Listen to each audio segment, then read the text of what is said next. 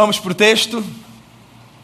Semana passada eu li no Evangelho segundo Mateus, falando sobre José e o Natal de Jesus. Hoje eu quero ler no Evangelho segundo Lucas, falando sobre Maria e o Natal de Jesus.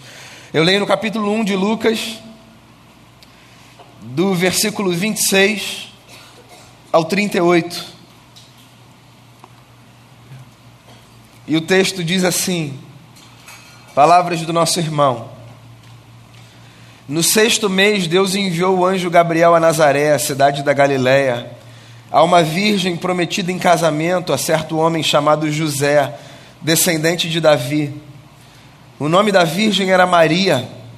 O anjo, aproximando-se dela, disse: Alegre-se, agraciada, o Senhor está com você. Maria ficou perturbada com essas palavras, pensando no que poderia significar essa saudação. Mas o anjo lhe disse: Não tenha medo, Maria, você foi agraciada por Deus. Você ficará grávida e dará à luz um filho, e lhe porá o nome de Jesus. Ele será grande, será chamado Filho do Altíssimo. O Senhor Deus lhe dará o trono de seu pai Davi, e ele reinará para sempre sobre o povo de Jacó. Seu reino jamais terá fim. Perguntou Maria ao anjo: Como acontecerá isso? Sou virgem. O anjo respondeu: O Espírito Santo virá sobre você, e o poder do Altíssimo a cobrirá com a sua sombra. Assim, aquele que há de nascer será chamado Santo, Filho de Deus. Também Israel, sua parenta, terá um filho na velhice. Aquela que diziam ser estéril já está em seu sexto mês de gestação, pois nada é impossível para Deus. Respondeu Maria: Sou serva do Senhor que aconteça comigo conforme a tua palavra. Então o anjo a deixou. Palavra do Senhor, palavra de Deus para a minha vida e para a sua vida. Palavras sobre a grande, linda e incomparável história do Natal. Eu disse isso semana passada e queria repetir. A história do Natal, na verdade, é uma grande linda história que serve como um guarda-chuva para outras tantas menores histórias ela é contada por diferentes personagens que enfatizam perspectivas distintas. De modo que quando a gente se debruça sobre os textos que falam sobre o Natal, quer sejam aqueles textos do Antigo Testamento que profeticamente anunciam a vinda do Messias, quer sejam os textos do Novo Testamento que retrospectivamente contam o que aconteceu, em qualquer das histórias a gente tem um conto único, uma narrativa singular.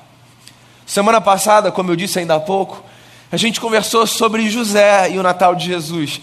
José é pouco falado, talvez seja uma personagem menos importante aos nossos olhos.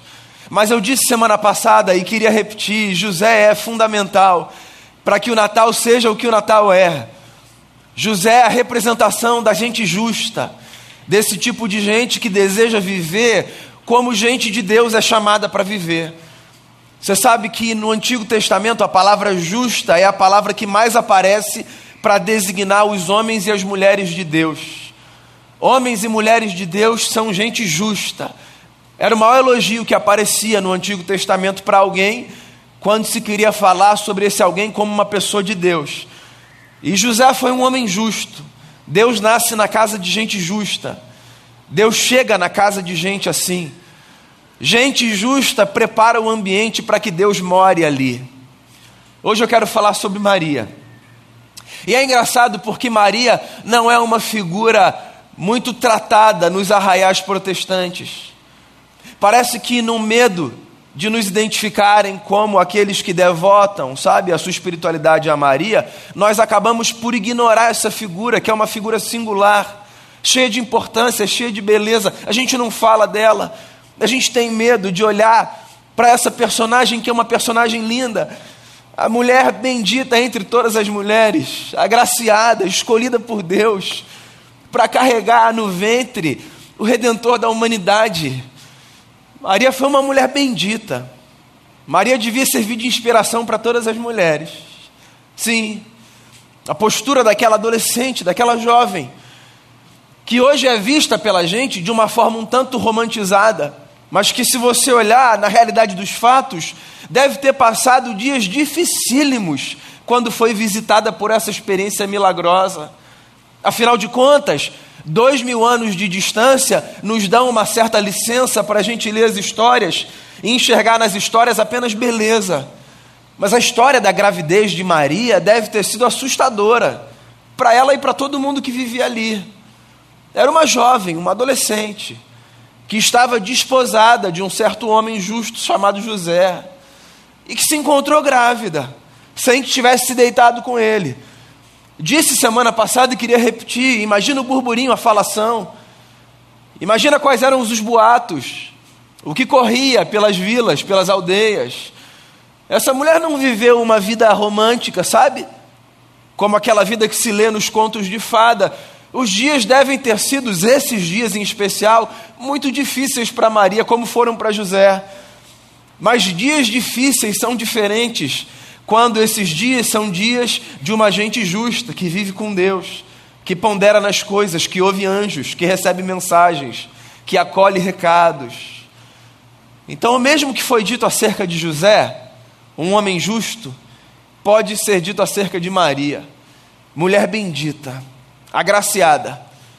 Essa gente de Deus vive diferente, não porque é melhor do que as outras, mas porque já aprendeu que nessa vida existe uma sensibilidade que a gente precisa desenvolver se a gente quer discernir aquilo que está para além da superfície. Então o que aconteceu foi o seguinte: assim diz Lucas, nosso irmão. Num certo mês, Deus enviou um anjo chamado Gabriel a Nazaré, uma cidade da Galiléia, onde vivia essa mulher chamada Maria para que ela recebesse um recado dos céus, confusa que provavelmente estava por perceber no seu corpo mudanças que eram próprias de uma gestação. Imagina a cabeça de Maria, no sexto mês, percebendo no seu corpo todos os sinais de uma experiência que ela sabia, porque todos sabemos, que é resultado do ato de um homem e uma mulher se deitarem na intimidade de uma relação. Essa mulher, provavelmente aflita, angustiada, é visitada por esse anjo, porque se tem uma coisa que Deus não deseja de nenhum dos seus filhos e filhas, é que a gente viva aflito, angustiado, sem saber o porquê das coisas acontecerem. Deus nos visita nas nossas aflições, como visitou Maria, enviou um anjo para dizer a ela o que se passava. O anjo aparece, aparece como um emissário de Deus, como os anjos sempre aparecem. Semana passada eu falei sobre isso. Nas literaturas bíblicas, os anjos, enquanto essas figuras celestiais, espirituais, aparecem se identificando como emissários de Deus. No nosso cotidiano é diferente, eu pelo menos penso assim. A maior parte dos anjos que a gente recebe não aparece dizendo prazer, sou um anjo da parte do Senhor. Eles simplesmente aparecem em carne e osso são amigos e amigas, às vezes estranhos e desconhecidos, que trazem recado dos céus para pacificar o nosso coração, para abençoar a nossa vida, para desentalar a nossa garganta, para desatar alguns nós. Anjos ainda aparecem, para mim e para você, acredite nisso.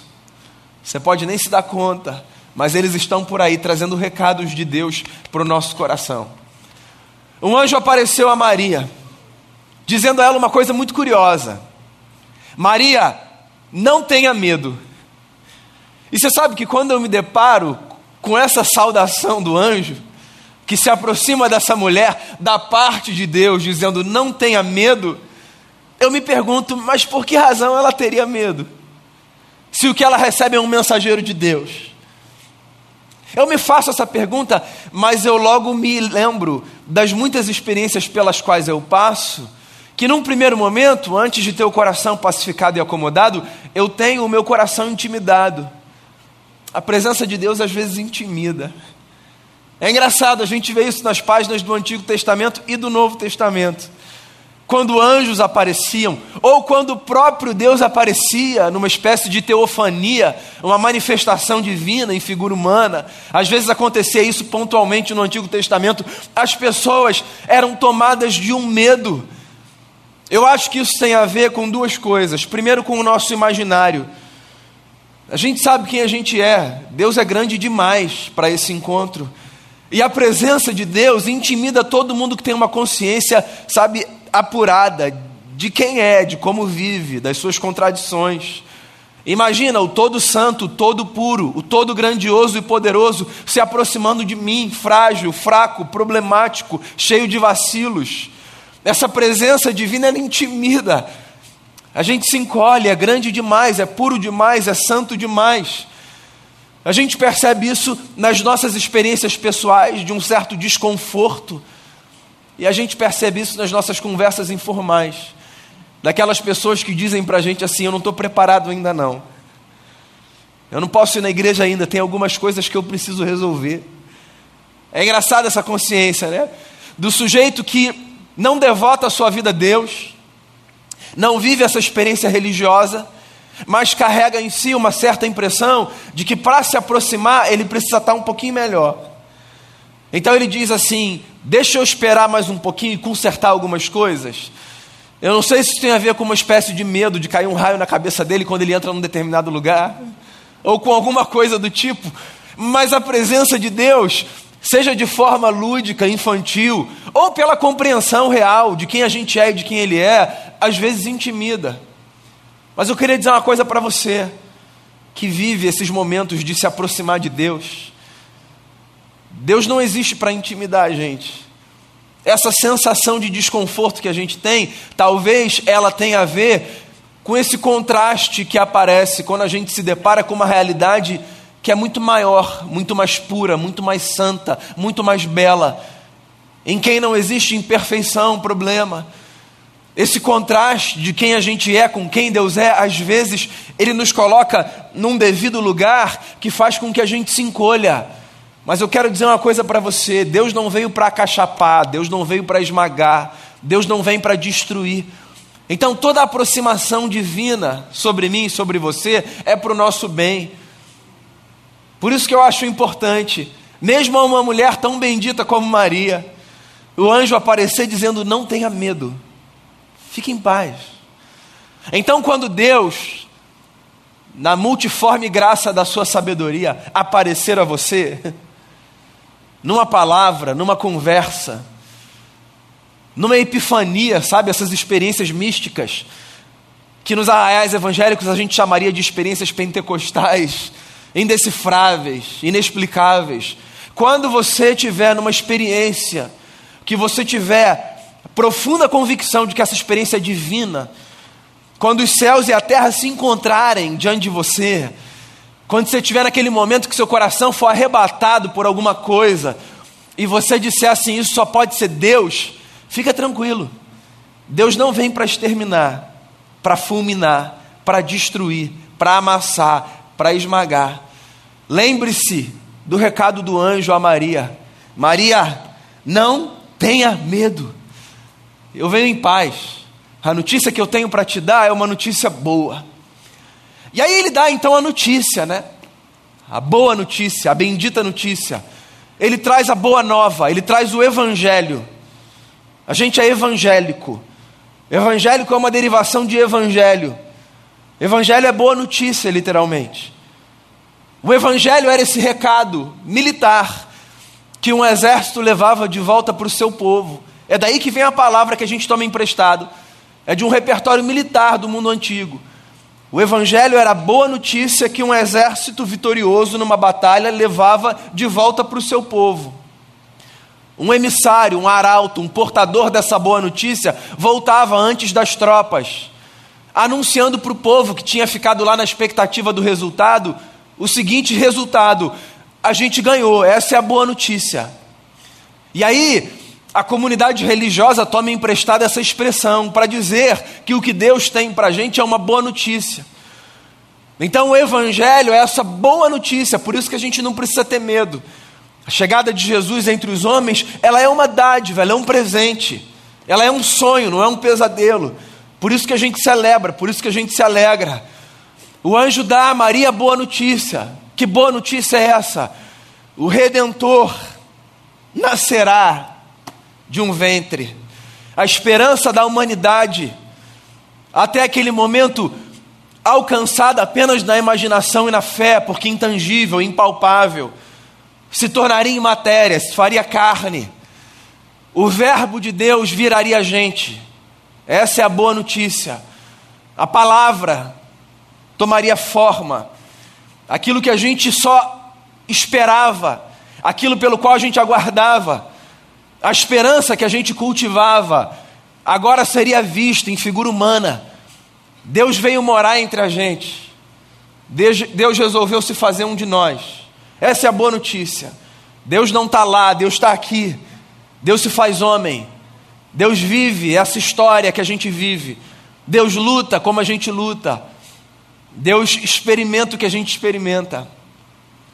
Se isso não é boa notícia para você, eu não sei que outro recado eu posso te dar. Não sei, talvez você prefira essa ideia do Deus distante, intangível, impalpável. Sabe? Essa compreensão mais filosófica de Deus, enquanto o Criador. Isso tudo é muito bonito. Há espaço no meu coração para isso. Mas eu acho absolutamente subversivo, é arrebatador a ideia de um Deus que se faz gente, de um Deus que se materializa, sabe? De um Deus que pode ser visto, de um Deus com quem eu me identifico. É por isso que a gente celebra, por exemplo, o nascimento de Jesus, a vida de Jesus e até a morte de Jesus. Porque em cada um desses estágios a gente pode olhar para uma manifestação de um Deus com quem a gente pode se identificar. Ele sabe o que é viver e crescer, ele sabe o que é morrer, ele conhece todos os nossos dilemas. Essa é a boa notícia. Deus não está indiferente, Deus não está lá. Deus não é só aquele sábio que está sentado num trono que ouve, não. Deus, num determinado momento da história, assumiu essa experiência que a gente vive. É isso que o anjo está contando para Maria. Maria, Deus vai chegar, e eu quero dizer um negócio para você: Ele vai chegar de você. Entende, Maria? Que privilégio. Esse Deus que não cabe no universo, porque é maior que Ele, porque o fez, Ele vai morar nove meses no seu ventre, Maria. Deus vai se fazer caber no seu ventre. Você, Maria, foi escolhida. Você vai carregar Deus por nove meses. E mais do que isso, Maria, você vai educar Deus. Você vai ensinar Deus a falar. Você vai segurar Deus no colo. E se você deixar ele cair, Maria, imagina. Você nunca pensou nisso, né? É, é isso. Dá comida, ensina a andar, ensina a falar. Eu não é uma mulher bendita entre as mulheres. Que privilégio. A casa de Maria. A presença manifesta do eterno ali. Crescendo, aprendendo, brincando eu fico imaginando essa mulher olhando para a barriga, olhando para o recado, tentando entender, fazer conexões, sendo tomada por um assombro, mas também por uma gratidão que nem cabe naquele momento. Sabe essas notícias maravilhosas que a gente recebe, que nem cabem no momento? A ficha vai caindo aos poucos. Tem notícia que é assim, né? A gente recebe, a gente fala que bacana, obrigado, mas o negócio só vai caindo aos poucos, porque tem coisa que é grande demais para caber no momento. A gente vai digerindo, processando entendendo. Mas eu fico imaginando uma pulga atrás da orelha. Essa mulher recebendo essa notícia, mas se perguntando: tá, só que como? Como isso vai acontecer? Porque eu não me deitei ainda com José, isso que está acontecendo comigo, me explica esse negócio. Aí o anjo diz uma coisa lindíssima. Ele diz assim: Maria, o que acontece com você, já está acontecendo e vai acontecer, é produto do Espírito Santo na sua vida.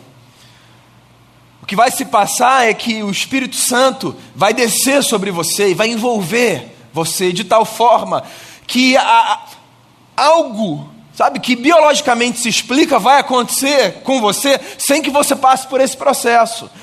Essa formação é divina. Maria, o que está acontecendo com você é resultado de um milagre. Eu acho isso lindo demais. Uma lembrança, inclusive, para a nossa vida. O Natal é o testemunho de que na nossa vida existem coisas que acontecem como resultado de milagres. Maria me traz esse testemunho e essa lembrança de que há coisas que são inexplicáveis, humanamente inexplicáveis, biologicamente inexplicáveis, cientificamente inexplicáveis. Há coisas que se passam na vida e na nossa vida que não se explicam. Eu acredito nisso, de verdade, com todo o meu coração. que há coisas que estão para além dessas categorias modernas, iluministas, racionais. Há espaço para isso na vida. Eu acho, inclusive, que a gente vive de modo muito empobrecido quando a gente não abre espaço para isso na nossa vida. Eu acho que a nossa vida é esvaziada de sentido quando para a gente tudo o que acontece precisa ser explicado. Que há coisas que não são explicadas, e a gente sabe disso. Eu gosto muito de uma frase de um dos escritores que eu mais aprecio, C.S. Lewis, autor de muitos livros geniais, filosóficos, teológicos e também de muitos contos geniais. As Crônicas de Nárnia, por exemplo, são produção de C.S. Lewis. Esse universo fantasioso que explica a realidade. Tem uma frase dele na qual ele diz o seguinte: Chega uma hora que a gente já está velho demais para não acreditar em conto de fadas. Engraçado, né? Para a gente, a ordem da vida é: chega um momento que a gente já está velho demais para acreditar em conto de fadas. Né? Essa é a ordem da vida. Chega um momento em que Papai Noel não faz mais sentido, nem Coelhinho da Páscoa, nem qualquer outra fábula sabe? que cabe na infância. A gente se emancipa de tudo isso, a gente cresce, amadurece, e a gente quer a realidade como ela é, nua e crua, a verdade, cientificamente comprovável. Não cabe mais isso, não tem mais espaço. Aí o Luiz traz uma outra realidade para a gente, que é chega uma fase da vida que a gente percebe que isso é indispensável. Não é que ele está dizendo que a gente vai voltar a acreditar em Papai Noel como a gente era, acreditava quando era criança. Ele está trazendo de forma provocativa uma outra percepção que é ou a gente cresce e percebe que nem tudo cabe aqui e ainda assim existe, ou a gente não entendeu a complexidade da vida como ela é. Nem tudo cabe aqui. Queria dizer para você. O milagre não é só aquilo para o que a explicação não chegou aos seus ouvidos. Alguém sabe, mas você não. não. O milagre, ele também é aquilo para o qual não há explicação. E há espaço para isso na vida. A acredite nisso. Deus é maior do que as nossas filosofias, do que os nossos esquemas, do que as nossas teologias. Há coisas que acontecem que você não vai explicar. Diante delas, posso dar um conselho para você? Simplesmente se prostre, as acolha, as receba. Deus age por esses caminhos também. A Maria se pergunta como isso vai acontecer. E essa pergunta é legítima. Não é que a gente não possa perguntar, não. Ela diz para o anjo, mas como isso vai acontecer na minha vida? E o anjo simplificadamente diz: Maria, vai acontecer, fica tranquila. Uma outra forma de dizer: Maria, acredite, milagres existem. Deus opera através deles. Então há espaço para milagres na vida. Quando você estiver diante de um, acolha. Se na sua curiosidade você quiser perguntar, pergunte. Mas se na dispensação do eterno ele não quiser responder, só acolha. Porque há coisas que acontecem na nossa vida como resultado dessa ação do Espírito Santo. Que da mesma forma que fez com Maria, faz comigo e com você. Opera dentro da gente coisas que a gente nem pode imaginar. Costura realidades que a gente seria incapaz de costurar altera circunstâncias de um modo que a gente nunca pensou que pudesse acontecer. O Natal é um prenúncio de uma experiência que se repete comigo com você, vezes sem conta. A gente é que está no nosso ceticismo, ignorando realidades que estão postas e deixando de ver o que anjos estão fazendo. Se abra para esse milagre. E quando o milagre acontecer, faça como Maria. Ela termina, inclusive, como José. Ela termina dizendo assim: Eu sou a serva do Senhor. Então, que se cumpra em mim a palavra do Altíssimo. Essa parte é a parte mais bonita da história, para mim. Não é o anjo aparecer, não é o milagre ser anunciado, é essa mulher humana, como somos, frágil como somos, com todas as suas perguntas, dúvidas, inquietações, como nós as temos, ouvindo um recado de Deus acolhendo no coração e dizendo assim: Eu sou a serva do Senhor, que Ele faça na minha vida aquilo que Ele desejar. Amigos e amigas, o Natal é essa festa divina que faz a gente olhar para um bebê numa manjedoura prostrar o coração diante dele e dizer assim: se o eterno se transformou nesse tamanho de gente para dizer que me ama, eu só tenho uma resposta para dar. Eu sou servo do Senhor. Que Ele faça na minha vida aquilo que Ele desejar. Então, meus amigos e amigas, abram o coração para o Natal de Jesus. Recebam os anjos como emissários de Deus. Sejam eles, essas figuras espirituais, sejam eles gente de carne e osso. Recebam os anjos como emissários de Deus. Quando vocês forem intimidados por alguma coisa, quando Deus, na sua cabeça, for grande demais e você pensar, eu não estou preparado, eu sou pequeno, eu sou frágil, eu sou falho, eu erro, eu sou pecador, e com isso você tiver medo, lembre-se do recado: não tenha medo, não tenha medo, fique em paz, Deus sempre vem para o nosso bem. Quando um milagre acontecer, receba o milagre como uma dádiva de Deus. Receba. Se abra para aquilo que o Espírito do Eterno faz dentro de mim, dentro de você. E todos os dias, de verdade, diga a você mesmo e a Ele: Eu sou servo do Senhor, eu sou serva do Senhor, que se cumpra na minha vida a tua palavra. Eu queria que a gente ouvisse de novo essa música linda que a nossa que a nossa cabeça fosse transportada, sabe, para essa conversa, uma conversa. Quem diria? Quem diria? Quem diria que aquele bebê faria tudo o que fez? Quem diria que ele seria quem ele foi? Maria, bendita entre as mulheres, só ela recebeu entre todas esse privilégio. Agora tem uma coisa curiosa na Bíblia. Numa das cartas, o apóstolo Paulo fala que em alguma medida essa experiência de Maria pode acontecer com todos nós, homens e mulheres. É, escrevendo aos Gálatas, ele diz assim: ó, eu trabalho, eu espero, e eu inclusive sinto dores de parto, até que Cristo seja formado dentro de vocês. Não é que Jesus vai nascer de novo em carne e osso, é que Deus continua a fazer em mim e você o que fez em Maria dois mil anos atrás, pelo milagre que só o seu Espírito é capaz de operar Deus forma Jesus dentro da gente. Que Jesus seja formado em você. E que a vida de Jesus dentro de você leve você a se prostrar dia após dia diante desse grande presente do céu. Ouça a canção, depois a gente ora. Senhor Jesus, grandeza desse amor, a gente desfruta, mas a gente nunca vai conseguir entender na plenitude a grandeza desse amor esse gesto subversivo, poderosíssimo, impensado, do Senhor assumir figura humana, deitar numa manjedoura, chegar no lugar mais improvável, fazer um de nós para dizer: Eu vivo como vocês, eu conheço vocês, e vocês que olhavam para o alto para me encontrar, agora podem olhar para um de vocês e enxergar tudo que vocês precisam enxergar, o jeito de viver, a maneira de se portar, o que carregar, como amar. Obrigado por esse presente maravilhoso, Jesus.